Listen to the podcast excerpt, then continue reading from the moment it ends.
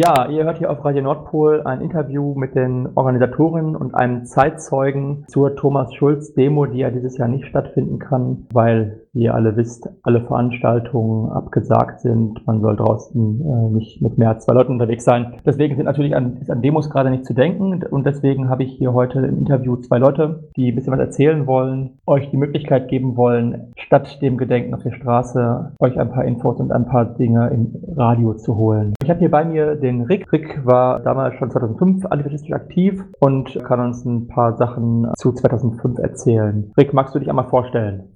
Ja, hallo, äh, danke für die Einladung. Hallo an die Leute an den Endgeräten in dem Sinne, in diesen Zeiten. Genau, mein Name ist Rick. Ähm, ich bin oder ich war um die Zeit 2005 in Dortmund aktiv, auch antifaschistisch und ähm, ja, habe damals die Zeit sehr deutlich und ja sehr krass in dem Sinne miterlebt und freue mich da heute in dem Sinne ein bisschen was drüber sagen zu dürfen. Alles klar. Hast du noch Erinnerungen an den Abend des 38.03.2005? Weißt du, was du da gemacht hast? Ja, das weiß ich in dem Sinne noch relativ gut. Ich glaube, das wird mich auch in dem Sinne äh, nicht loslassen, beziehungsweise ich werde es nicht vergessen. Und zwar war ich an dem Abend, diesem Ostermontag, in der Hirschkuh. Viele kennen die Kneipe sicherlich noch auf der Brückstraße in der Dortmunder Innenstadt. Wir haben da damals mit Freundinnen, Freunden, Genossen, Genossinnen ab Kicker gespielt, Bier getrunken, gequatscht und auf einmal ja, kamen Jugendliche angelaufen, die jetzt nichts groß irgendwie mit der Punker-Szene oder der Linken in dem Sinne zu tun hatten, kamen in den Laden und meinten, ey, ey, komm schnell, Kampfstraße. Die haben da einen von euch umgebracht. Und ja, daraufhin sind wir halt mit Leuten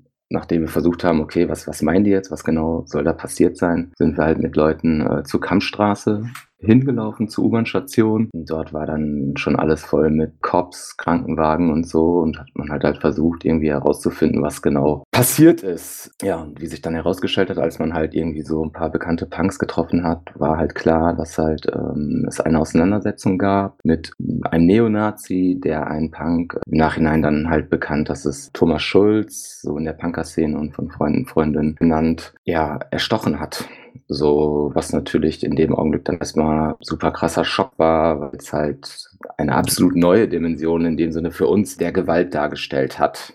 So, genau, das sind so meine Erinnerungen jetzt erstmal speziell an den Abend, an den Tatabend. Daraufhin wurden dann ja so eine provisorische Gedenkstelle dort eingerichtet mit Kerzen und solchen Sachen all und immer mehr Leute haben sich halt an der Kampfstraße eingefunden irgendwie, ja, da dann zusammen quasi getrauert irgendwie oder ihre Wut äh, kundgetan, waren zu dem Zeitpunkt größtenteils echt äh, Punks und ein paar Autonome. Das hat sich dann die Tage darauf in dem Sinne erstmal so weitergezogen. Das sind so die Sachen, die mich, die ich noch im Kopf habe. Alles klar, also schon eine sehr direkte, unmittelbare Situation. Vielleicht ein bisschen mehr in die allgemeinen Verhältnisse in Dortmund in dem Zeitraum in 2005. Wie war die Situation damals? War das für euch vor dem Mord an Thomas Schulz schon ein akutes Problem? Gab es andere Vorfälle mit rechter Gewalt? Wie habt ihr das eingeschätzt? Also ich muss für mich sagen, ich war damals auch eher noch so, so punkig, zeckig unterwegs und trotz allem immer schon in dem Sinne politisch organisiert, aber eher in so autonomen Zusammenhängen, quasi mit Blick auf ja so Castortransporte und sowas. Das war zu der Zeit damals ein Riesenthema. Aber klar, rechte Gewalt zu der Zeit definitiv war wieder ein Thema, gerade auch in Dortmund. Auch wenn ich das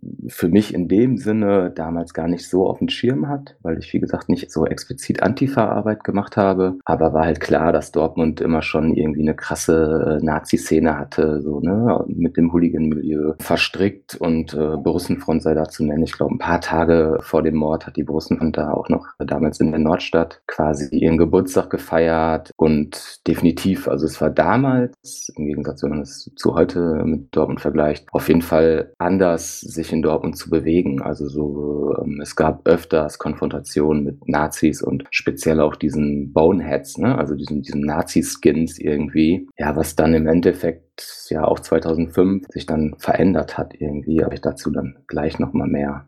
Ja, du sagst, du warst damals politisch aktiv und hast ein bisschen was erzählt. Kannst du uns was sagen, wie damals Antifa-Strukturen in Dortmund aufgestellt waren? Gab es da Gruppen? Wie wurde darauf reagiert? In meiner Erinnerung jetzt in dem Sinne gab es keine aktiven nach außen wahrnehmbare Antifa-Gruppen zu der Zeit in Dortmund. Ja, was sicherlich mit der auch zu der Zeit innerlinken stattfindenden Debatten zu tun hatte. Ich glaube, zuletzt war es so die Adorno, Antifa Dortmund Nord, die sich quasi in Dortmund ausgelöst hatte. Daraus resultierten dann vielleicht einzelne kleinere Zusammenhänge, aber jetzt eine wirkliche Antifa-Gruppe, wie sie auch quasi durch den 28.03.2005 in dem Sinne entstanden ist, gab es nicht. Es gab noch die KI, die äh, kommunistische Initiative, die sich aber auch mehr eigentlich dem Themenfeld der Gesellschaftskritik ähm, verschrieben hat, ohne jetzt aktiv straßenpolitisch oder äh, so Antifa-Politik zu machen. Du hast gesagt, am 28.03. hat sich eine Gruppe gegründet. Magst du dazu mehr erzählen? Ja, also oder nicht direkt am 28. natürlich nicht. Ja, im Rahmen, sage ich mal, der ganzen Sachen, die der Mord an Thomas Schulz quasi ja losgetreten hat, hat sich dann damals erstmal das Aktionsbündnis 28.03. gegründet. Dann auch am ja, 2.04., also der darauffolgende Samstag nach dem Mord, eine große Demonstration in Dortmund organisiert hat. Damals war dann dieses Aktionsbündnis war ein Zusammenschluss von von, ich glaube, damals fast allen Antifa-Gruppen, die es in NRW gab, das lass es über 30 gewesen sein, die dann quasi die Demonstration und andere Aktionen quasi organisiert haben. Und in Dortmund selber hat sich daraus nach dem 28.03. und der Notwendigkeit, wieder kontinuierliche antifaschistische Politik zu machen, hat sich dann damals die Antifaschistische Union Dortmund gegründet. Jetzt hast du ein bisschen was zu den Antifa-Gruppen erzählt, die darauf reagiert haben, mit einem großen Bündnis und eben dieser Neugründung. Gründung. Jetzt ist ja aber der Kampf gegen Rechts auch ein äh, Thema in anderen Bereichen der bürgerlichen Gesellschaft auch. Hat es da Reaktionen gegeben aus Parteien oder Initiativen, die sich jetzt weniger dem der, der äh, radikalen Linken zuordnen? Also das hat natürlich in dem Sinne schon für, äh, ich sag mal, Entsetzen gesorgt in der Stadt. Aber, äh, und das ist, glaube ich, auch eines der größten Probleme, die Dortmund lange Zeit hatte und ja, jetzt auf einer anderen Ebene vielleicht hat, auf lange Sicht die Stadt als auch die Pzei ähm, und auch die Zivilgesellschaft in all ihren Formen, sei es jetzt Gewerkschaften oder so, da wenig gemacht. So, es gab dann zu, den, zu der Demonstration natürlich so, sind Leute, Parteien und sowas mitgelaufen. Aber auf lange Sicht wurde der Mord, der ja auch gerichtlich gesehen nicht als politische Tat gewertet wurde, dann immer wieder als ja, Auseinandersetzung zwischen, doof gesagt, rivalisierenden Jugendbanden gewertet, ne? was ja so ein Phänomen ist, ja, wovon sicher viele berichten können, wenn es um rechte Gewalt und antifaschistische Abwehrkämpfe in dem Sinne geht, beziehungsweise oder Opfer rechter Gewalt, gerade wenn es Menschen aus dem, ich sag mal, linken, alternativen äh, Milieu betrifft.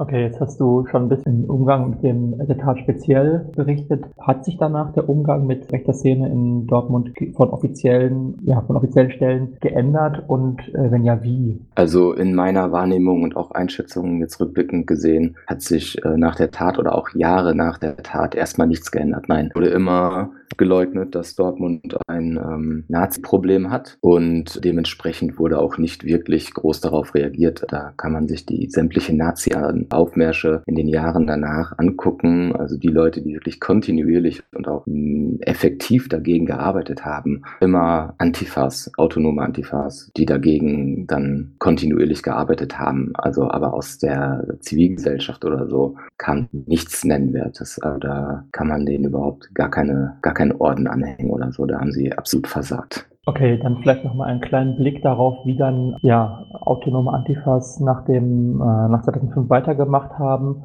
Wir haben ja gerade schon gehört, es gab diese Demo, es gab dieses Aktionsbündnis. Wie ist das in den nächsten Jahren weitergegangen? Also die Demo hat sich entwickelt, dass sie eine alljährlich stattfindende feste Instanz quasi in NRW geworden ist. Immer um den Zeitpunkt des Mordes wurde quasi mit einer mal größer, mal kleineren Demonstration, aber auch anderen ähm, Aktionen an den Mord äh, an Thomas Schulz erinnert.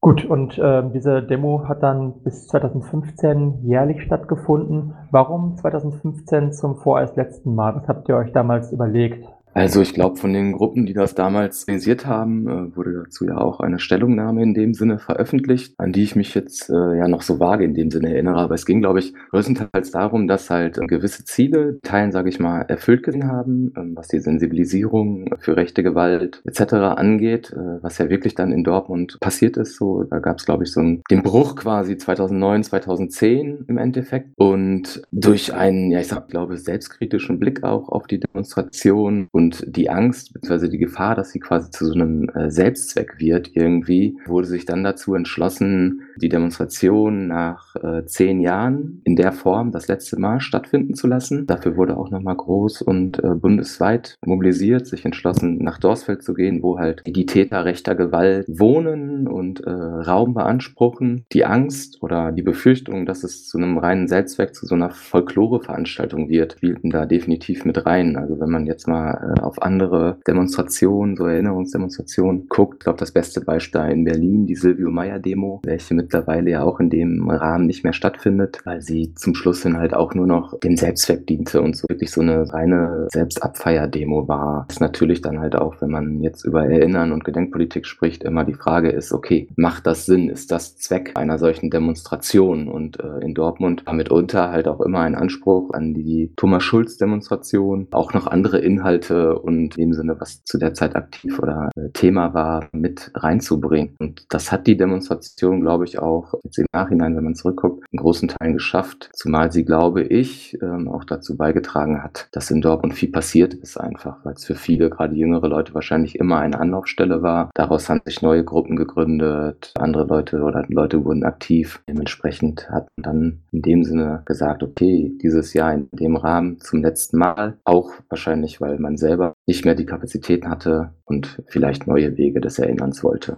Ähm, ich habe ebenfalls einen weiteren Gast hier, Maike aus dem Orga-Bündnis für die diesjährige Demo, die ja noch nicht stattfinden kann. Maike, eine Frage an dich zur Anleitung. Warum sollte es nach fünf Jahren Pause dieses Jahr wieder eine Demo geben?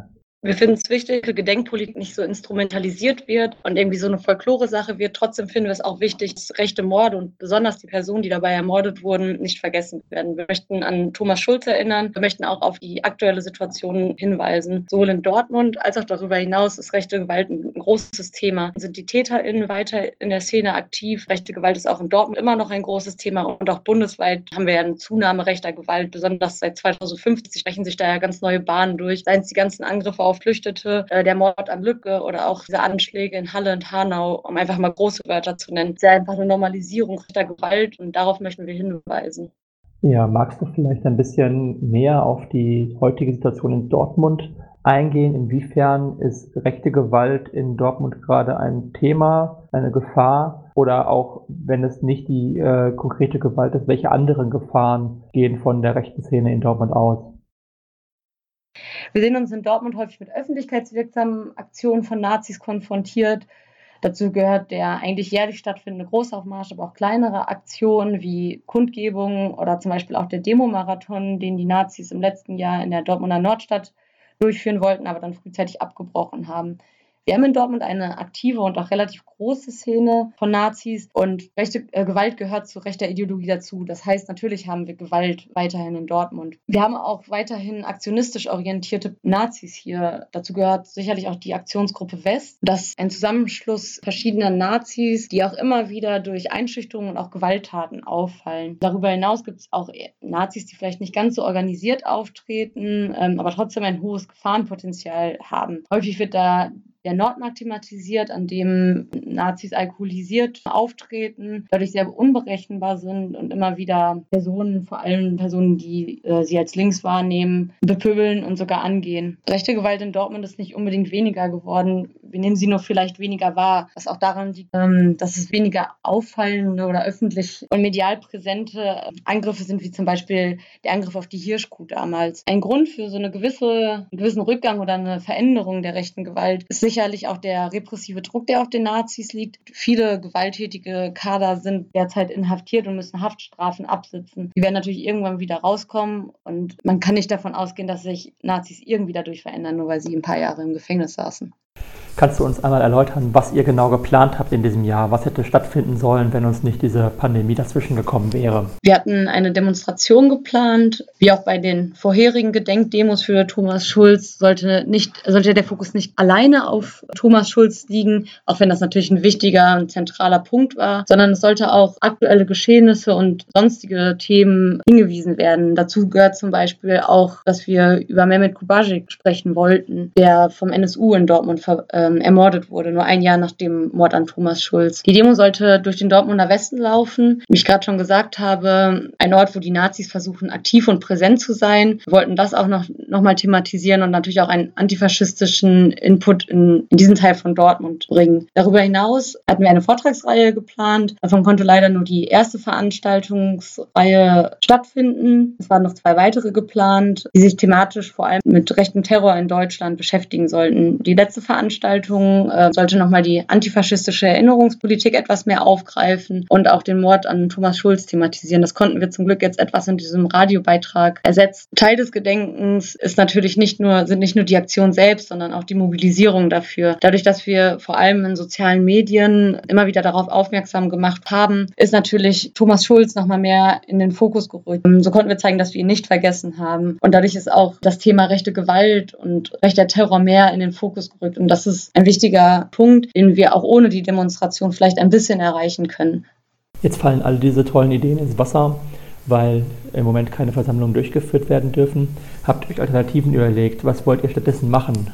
Dass mit diesem Radiobeitrag ein Stück weit die Inhalte der Demonstrationen transportiert werden können. Außerdem versuchen wir über soziale Medien darauf aufmerksam zu machen. Wir haben zum Beispiel ein Bild erstellt, was hoffentlich gerade ganz, ganz viele teilen, wo wir auf Thomas Schulz aufmerksam machen und so ihm gedenken wollen. Außerdem findet Gedenken ja nicht nur am 28. März 2020 statt. Eventuell kann man die Demo irgendwann mal nach nachholen. Und auch so prägt diese Tat und das Gedenken an Thomas Schulz die gesamte Dortmunder Antifa-Szene und ist immer wieder Teil, in verschiedenen Situationen ist dieses Gedenken immer wieder Teil politischer Arbeit. Sei es, dass man es bei Demonstrationen erwähnt oder auf Transparente den Namen schreibt oder in Vorträgen oder Gesprächen oder Diskussionen über Thomas Schulz spricht. Gut, und damit äh, danke ich euch für dieses Interview. Vielen Dank an Rick, den äh, Antifaschisten, der damals schon aktiv war, und Maike aus dem heutigen Orga-Bündnis. Ihr habt Radio Nordpol gehört mit einem Interview zur Thomas Schulz Gedenkdemo, die dieses Jahr am 28.03.